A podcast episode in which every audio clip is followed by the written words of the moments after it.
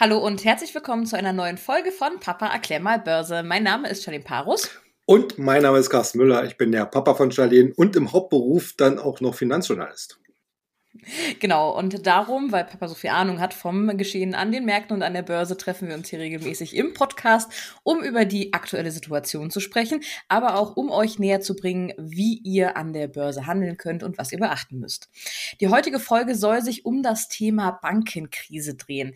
In den letzten Wochen wurden ja die Regionalbanken in Amerika um einiges durchgeschüttelt, ähm, was wiederum zur Folge hatte, dass auch in Europa die Schweizer Großbank Credit Suisse notverkauft werden musste Ähm, über die Ursachen dieser neuen Krise ähm, und was das für die Bankenbranche insgesamt bedeuten soll oder kann, ähm, möchten wir heute in der Folge sprechen. Aber starten wir doch direkt mal. War mhm. das jetzt eigentlich, ähm, was war der Auslöser für diese neue Bankenkrise?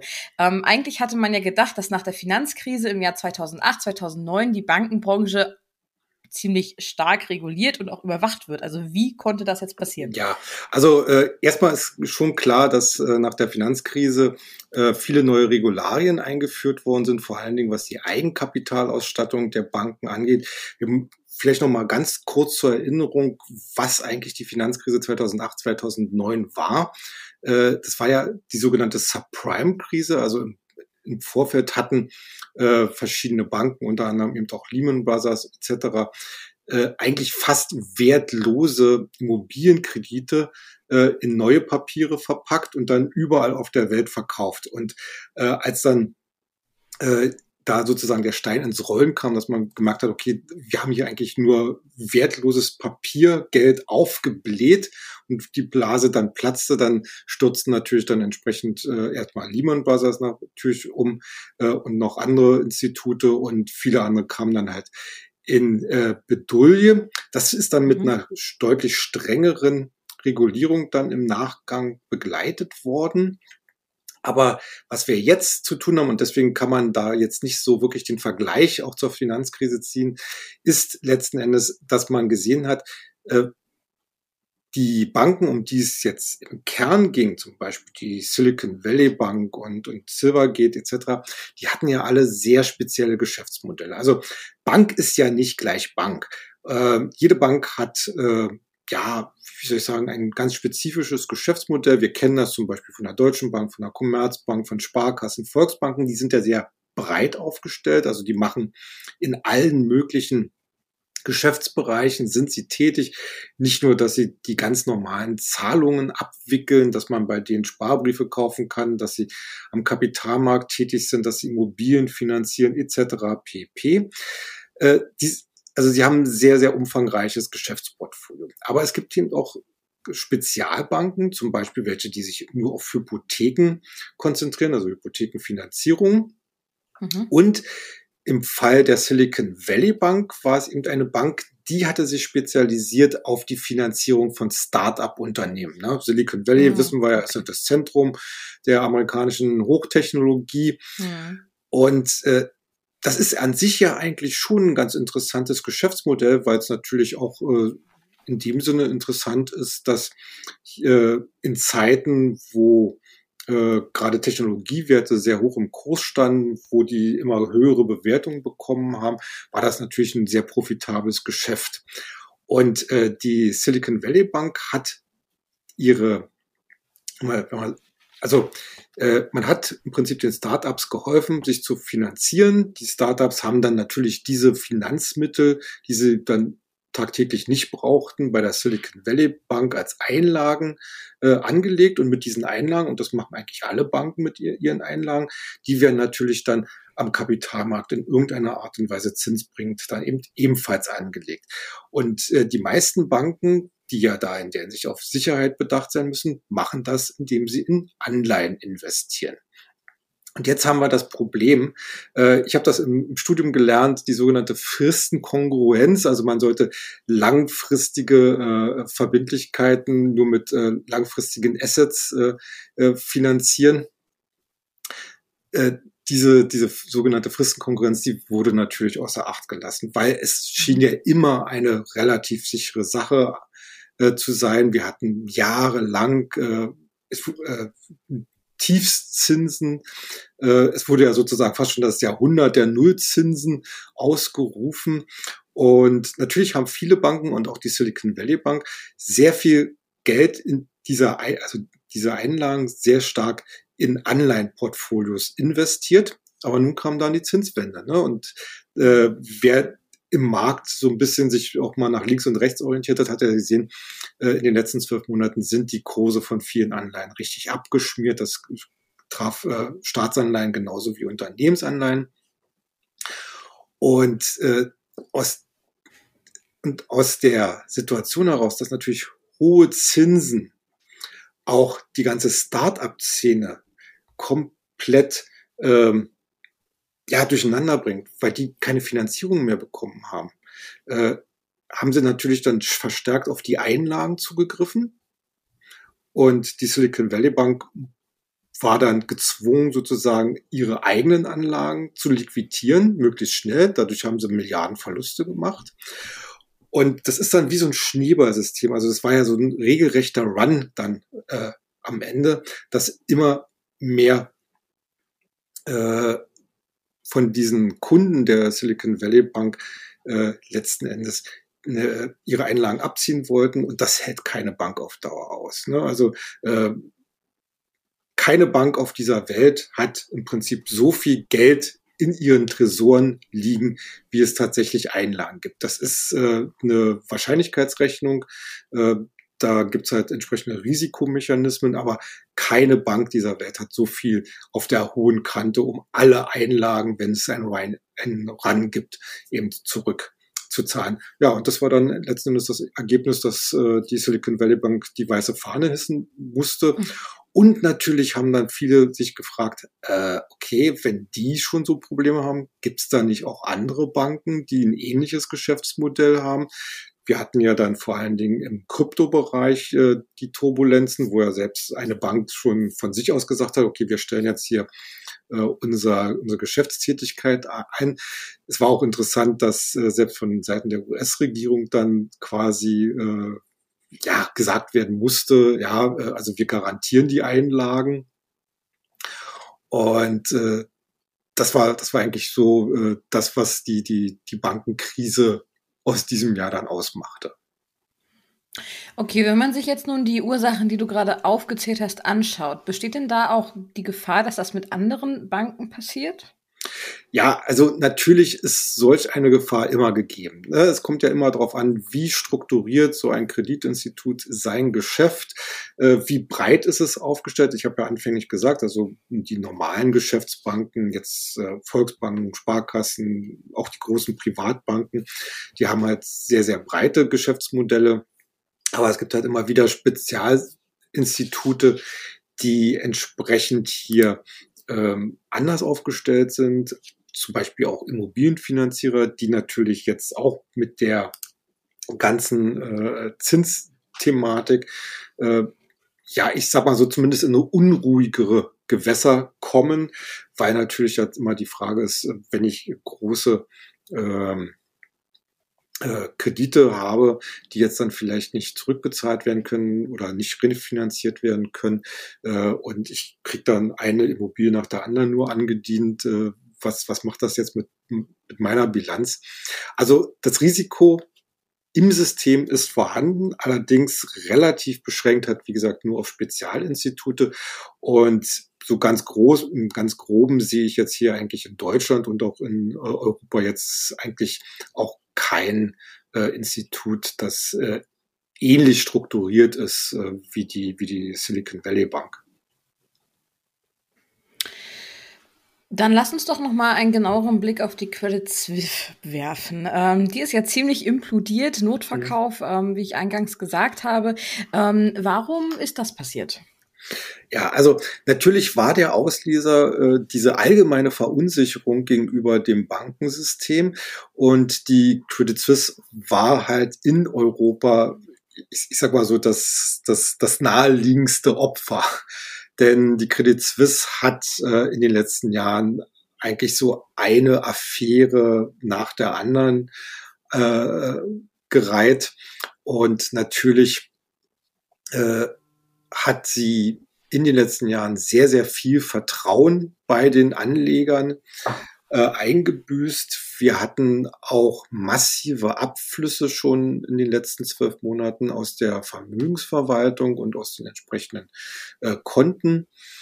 Äh, die Credit Suisse hatte zwar in den letzten Monaten immer wieder aufs Neue dargestellt, wie sie aus ihrer äh, Krisensituation herauskommen möchte. Ein umfassender Umbau war geplant, äh, der auch von großen äh, Aktionärsgruppen eigentlich gut geheißen worden ist. Es sah eigentlich alles danach aus, als könnte sie äh, auf absehbare Zeit aus dieser äh, Ertragstalsohle und auch Vertrauenstalsohle wieder herauskommen. Aber wenn das Thema weltweite Verunsicherung hinsichtlich der Banken äh, erstmal auf dem Tisch liegt, dann sucht sich der Markt natürlich immer wieder die schwächsten Glieder aus. Und das war dann halt in Europa die Credit Suisse. Und äh, mhm. sie konnte sich am Ende dann halt nicht gegen diesen massiven Vertrauensverlust äh, stemmen. Äh, ja, jetzt ist, ist natürlich äh, auch so eine Sache, ich sag mal so, eine Anekdote oder, oder ein Absatz für die Geschichtsbücher, dieses Interview von dem äh, saudi-arabischen Großaktionär, der äh, eigentlich auf der einen Seite gesagt hat, er, er findet die Fortschritte bei der Restrukturierung gut, aber was dann in den Zeitungen und Zeitschriften und in den anderen Medien kolportiert wurde, war im Prinzip nur die Aussage, wir haben nicht die Absicht, hier Geld nachzuschießen. Und das brachte dann letzten Endes das, äh, den Stein so ins Rollen, äh, dass am Ende eigentlich äh, fast keine andere Möglichkeit mehr bestand, als äh, die Credit Suisse halt in der Hinsicht äh, äh zu retten. Hm. In dem Zusammenhang mit dem Kauf durch die UBS, die UBS hat ja ähm, die Credit Suisse gekauft, ähm, hm. wurden immer wieder sogenannte AT1-Anlagen oder auch Kokos genannt. Ich weiß nicht, was es ist. Weißt du ja. es und kannst es erklären?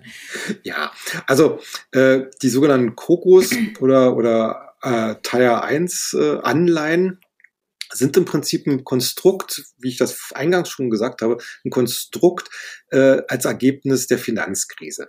Ähm, in der Finanzkrise war es ja so, dass äh, die, die ganzen Banken mit Staatsgeldern quasi gerettet werden mussten. Und da haben sich dann die mhm. Regulierer und Regierungen zusammengesetzt und haben gesagt, okay, ähm, wir wollen in Zukunft als wenn so eine Krise kommt, wollen wir nicht mehr nur vorrangig den Steuerzahler belasten, sondern eigentlich sollten es die, An äh, die, die Aktionäre von den jeweiligen Banken machen.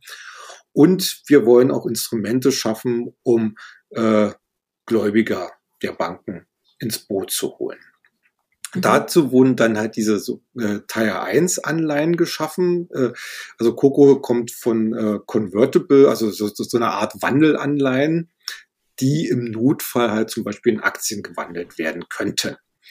Ähm, diese, diese Papiere, diese Anleihen äh, konnten halt durch eine Bank imitiert werden. Sie konnte sich dadurch Geld beschaffen. Dieses Geld wurde auch auf das Eigenkapital angerechnet, weil es im Notfall mit herangezogen werden kann, um Verluste abzudecken.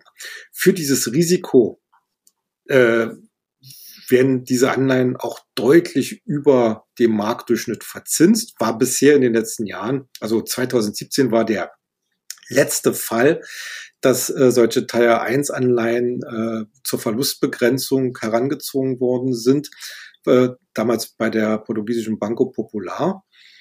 Äh, und danach war es eigentlich immer ein super Geschäft gewesen. Also man hat hohe Coupons in einer Nullzinsphase bekommen und das Risiko schien eigentlich immer sehr überschaubar. So, was ist jetzt bei der Credit Suisse passiert? Äh, wenn eine Bank in eine Notlage gerät und Verluste hat und diese Verluste irgendwie aufgefangen werden müssen, dann gibt es eigentlich eine ganz klare Hierarchie. Erst müssen die Aktionäre bluten, dann die nachrangigen Gläubiger, in diesem Fall dann halt die AT1, also die Tier 1 Gläubiger. Und danach kommen dann alle anderen Gläubiger, äh, sie, äh, die, die, die Besicherten, die Unbesicherten und so weiter und so fort. Mhm. Äh, die Schweizer äh, Finanzmarktaufsicht hat sich allerdings äh, dazu entschieden, äh, folgende Änderung durchzuführen, die jetzt äh, in den nächsten Jahren wahrscheinlich hart vor Gericht äh, umstritten sein wird. Äh, die UBS zahlt ja insgesamt drei Milliarden Franken für die Credit Suisse bei ihrer Übernahme. Das heißt, die mhm. Aktionäre bekommen, wenn auch nur noch ein Bruchteil ihres Engagements, aber sie bekommen Geld von der UBS. Mhm. Im Gegensatz dazu wurden alle AT1 äh, beziehungsweise also Tier 1 äh, Gläubiger äh, wurden letzten Endes äh, wertlos gestellt. Also die Anleihen sind wertlos verfallen und komplett halt äh, mhm. äh, zur Verlustbegrenzung herangezogen worden. Und äh, das Problem dabei ist, äh, diese, diese Art von Anleihen liegen halt oder lagen bisher in ganz, ganz vielen Depots von großen institutionellen Anlegern, also Pensionsfonds, Anleihenfonds, äh, großen mhm. Investmentbanken. Äh, der eine oder andere Kleinanleger hatte sowas auch, aber im Normalfall waren die Stückelungen ja, also in der Schweiz war es ein bisschen was anders bei der Credit Suisse. Da gab es die auch schon ab 5000 Franken äh, äh, Einzelstückelung. Aber im mhm. Normalfall sind solche äh, Teil 1 Anleihen so ab 100.000, 200.000. Also das sind dann schon vermögende äh, äh, Anleger. Aber äh, das Grundproblem bleibt trotzdem bestehen, dass hier eigentlich äh, zwar alle wussten, dass solche Anlagen ein gewisses Risiko haben, aber dass sie bluten müssen und die Aktionäre nicht, das stößt natürlich auf Unverständnis und das wird noch die Gerichte beschäftigen. Und das Grundproblem oder das weitergehende Problem ist ja, äh, die FINMA, also die Schweizer Finanzmarktaufsicht, hat damit diesem gesamten Finanzierungsinstrument, und das äh, ist ein ganz wichtiges Finanzierungsinstrument für alle europäischen Banken, äh, einen Bärendienst erwiesen. Denn äh, auch wenn die europäischen Aufsichtsbehörden wie EZB, Bankenaufsicht, auch die Bank of England gesagt haben, sowas wie in der Schweiz wird bei uns nicht vorkommen. Das Misstrauen ist da und äh, wir reden hier von einem Markt, der ist zwar im Verhältnis zum Kapital, also zum, zum Aktienmarkt oder auch zum generellen Anleihenmarkt mit 250 Milliarden Euro relativ klein. Aber er ist halt äußerst signifikant wichtig für die Kernkapitalquoten der Finanzinstitute. Und interessanterweise, ähm, gerade die UBS, die ja jetzt noch die Credit Suisse kauft, die hat einen extrem hohen Anteil von diesen Tier 1 Anleihen äh, zur Anrechnung äh, an ihr hartes Kernkapital. Und wenn dieses Instrument wegfällt, weil keiner mehr das kaufen will, weil, weil alle sagen, okay, wer weiß, vielleicht im halben Jahr denken die äh, äh, Behörden wieder ganz anders. Ähm, wenn das wegfallen sollte und keine Neuemissionen dazu möglich sein sollen oder vielleicht nur extrem äh, teuer werden, äh, dann kriegen die Banken generell ein, ein Finanzierungsproblem. Äh, und wie sie hm. da rauskommen, das weiß heutzutage, glaube ich, noch keiner. Das hört sich ja erstmal gar nicht so gut an. Nee, vor allem, wenn man nicht. überlegt, dass die Schweizer Finanzaufsicht das Ganze jetzt erzwungen hat, dass diese ja. Papiere wertlos ähm, werden oder eben auch verfallen.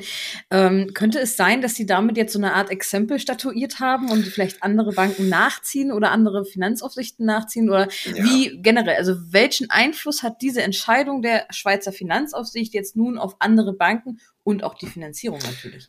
Ja, also, also ich gehe mal davon aus, dass, also äh, für die Schweiz ist es wirklich, eine, kann das ein ganz großes Problem werden. Äh, vor allen Dingen, wenn man sich ja mal überlegt, wie die ganze Sache zustande gekommen ist. Ähm, also natürlich sind viele Sachen davon in den Prospekten schon gestanden zu diesen, also jede Anleihe äh, hat ja normalerweise so ein Emissionsprospekt, wo dann so die Chancen und Risiken und äh, die, die ganzen Bedingungen drinstehen. So ja auch bei der Credit Suisse. Ähm, aber unabhängig vom Prospekt äh, lässt, hinterlässt die ganze Angelegenheit in der Schweiz halt einen sehr schalen Nachgeschmack, weil äh, die Regierung in, in, in Bern hatte äh, am 16. März eine Notverordnung herausgegeben, Diese Notverordnung war nötig gewesen, um äh, der Schweizer Nationalbank zu erlauben, der Credit Suisse halt eine Kreditlinie von damals 50 Milliarden Franken kurzfristig zur Verfügung zu stellen, damit sie liquide bleibt. Mhm. Nur drei Tage später wurde diese Notverordnung äh, um einen Passus erweitert, nämlich um diesen Passus, dass die FINMA äh, fordern kann, dass die AT1 äh, komplett abgeschrieben werden. Also da wurde sozusagen das nachträglich reingeschrieben in diese Notverordnung. Äh, können sie ja im Prinzip machen. Äh, ist ja, ist ja äh, von der Hinsicht äh, ist das halt so. Äh, ist zwar ein schlechter Stil, aber erstmal wäre es generell so rechtlich gedeckt. Äh, das Problem, was ich sehe, ist, äh, in der ersten Fassung dieser Notverordnung stand halt drin, die, die Kreditvergabe durch die Nationalbank an äh, das äh, jeweilige Kreditinstitut äh, kommt nur dann zustande, wenn zum Beispiel die Finanzmarktaufsicht auch sagt, dass dieses, Kreditinstitut, äh, dass dieses Kreditinstitut solvent ist. Also, dass es halt nicht, nicht pleite ist. Also Und äh, ja, und letzten Endes wurde alles über den Haufen geworfen. Hm. Gut, jetzt haben wir es, wie gesagt, in der, äh, in der Schweiz haben wir nun die äh, Lage und äh, die FINMA wird da hinter diesem Standpunkt nicht mehr zurückrudern können. Äh, wie andere Länder und andere Banken damit umgehen werden, muss man abwarten. Also ich gehe davon aus, dass auf jeden Fall bei Neuemissionen, die natürlich versucht werden müssen, äh, die Anleger jetzt deutlich stärker in die Anleihenbedingungen reinschauen werden. Und ob dieses, wie gesagt, wie ich gerade schon, ob dieses Instrument äh, auf lange Sicht noch tragfähig bleibt, äh, das bleibt wirklich abzuwarten. Ich glaube eher nicht. Dann kommen wir ja jetzt eigentlich zur äh, spannendsten Frage für uns alle, würde ich behaupten. Und zwar, wie sicher ist unser Geld noch bei der Bank? Ja, da, da schlagen wir jetzt gerade sozusagen den Bogen zu der äh, ursprünglichen Ausgangssituation in Silicon Valley Bank, Einlagensicherung, äh, dass, dass die US-Regierung da äh, sozusagen so eine Generalvollmacht ausgestellt hatte, obwohl sie es äh, nicht so gesehen haben. Und noch zur Erinnerung, vielleicht äh, erinnert sich so der eine oder andere noch daran, als die Finanzkrise 2008, 2009 war, wie sich Frau Merkel und Herr Steinbrück, damals Finanzminister im Bundeskabinett, hinstellten und auch für die deutschen Anleger halt sagt, die Anla äh, die An nicht die Anlagen, die Einlagen sind sicher. Hm. Äh, also ich möchte es mal so für den deutschen Markt, der ja für uns letzten Endes interessant ist, so ausdrücken, generell kann man das eigentlich unterstreichen. Also es gibt ja, um das vielleicht mal nochmal äh, klar zu machen, es gibt einerseits gibt es die gesetzliche Einlagensicherung, die äh, ist ja europakonform, also äh, beziehungsweise also ist in allen europäischen Ländern die gleiche und die geht von 100.000 Euro aus. Wer, genau, und darüber hinaus haben in Deutschland die verschiedenen Institutsgruppen noch zusätzliche Einlagensicherungen. Wir haben einerseits natürlich die große Gruppe der Genossenschaftsbanken, also Volksbanken und dann auch die Sparkassen. Und das sind ja in sich abgeschlossene Institutsgruppen, die letzten Endes ihre eigene Einla zusätzliche Einlagensicherung haben, die darauf hinauslaufen, dass wenn ein Institut in Schieflage gerät, alle anderen zur Hilfe eilen und die Einlagen garantieren. Ähnliches gibt es auch für die Privatbanken.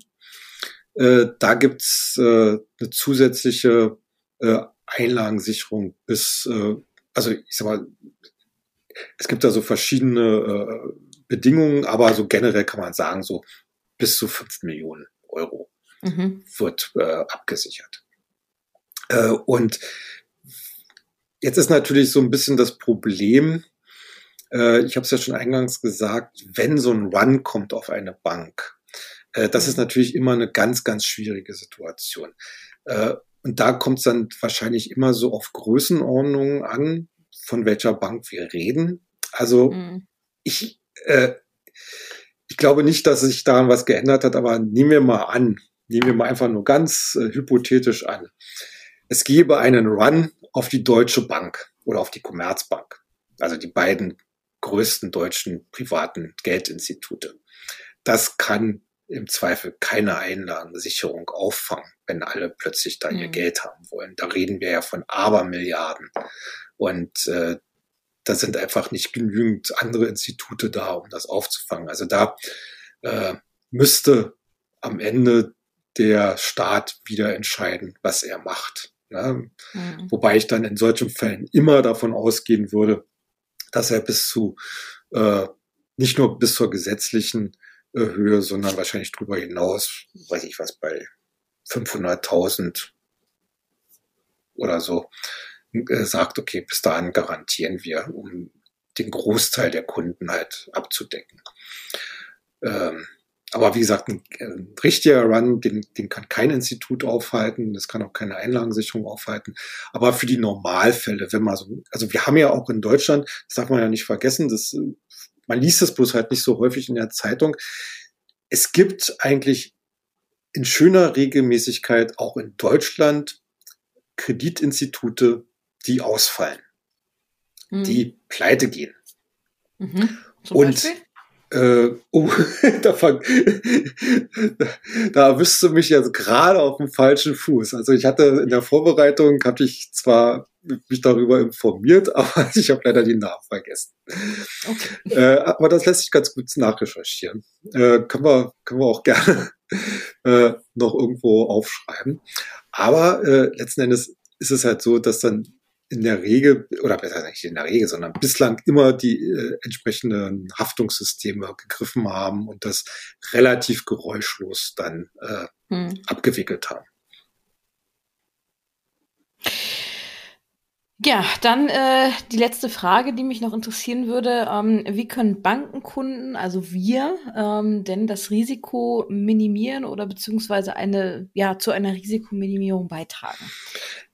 Ja, also letzten Endes, äh, es gibt ja immer dieses schöne Sprichwort, was ja auch für die Börsianer gilt, ne? nicht alle Eier in einen äh, Korb.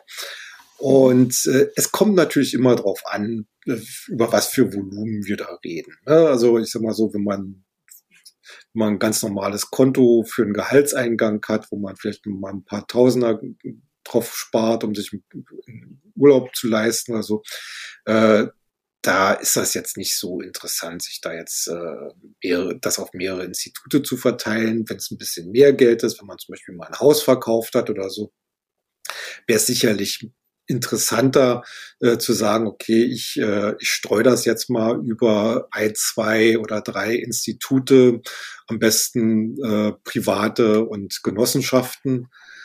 Und äh, damit hat man eigentlich so den Großteil des vielleicht vorhandenen Risikos abgedeckt. Ähm, wenn man, es über 100.000 oder über 100 oder 500.000 äh, geht, äh, ja, da sollte man dann schon drüber nachdenken, das ein bisschen doch noch breiter zu streuen. Ne? Äh, wobei ich, wobei ich ehrlich gesagt sage, äh, wir wissen ja, die, die Kosten für Konten sind ja in den letzten Jahren auch deutlich gestiegen. Mhm. Ähm, ich würde mich trotzdem eher so an den größeren Instituten orientieren. Also ich bin ja auch durchaus ein, ein Fan von, von den ganzen neuen Fintechs. Ich habe ja selber auch selber äh, Konten. Aber äh, da würde ich jetzt über die gesetzliche Einlagensicherung nicht hinausgehen ohne, ohne den da ist das, äh, zu nahe treten Da ist das Risiko dann doch ein bisschen zu hoch. Okay. Ja. Möglicherweise, okay. Aber wie gesagt, äh, ich, ich, ich, glaube, das sind heutzutage gut gemanagte und gerade in Deutschland wird das ja auch ganz hart von der BaFin normalerweise überwacht. Äh, aber ich, aber ich, ich würde da doch ein bisschen ruhiger schlafen, wenn ich sage, okay, ich äh, bin da ganz klassisch unterwegs. Hm. Okay. Gut, das soll es erstmal für heute für das Thema oder zum Thema Bankenkrise gewesen sein. In der nächsten Folge wird es um das Thema Absicherung gehen. Heißt, wenn ihr am Aktienmarkt investiert, wie könnt ihr euch absichern? Also, wenn euch das Thema interessiert, auf jeden Fall einschalten. Ähm, danke, Papa, für die Erklärungen von heute. Ja, sehr gerne. Und ähm, wir wünschen euch noch einen ja, schönen Tag und bis dann. Ja, macht's gut. Tschüss.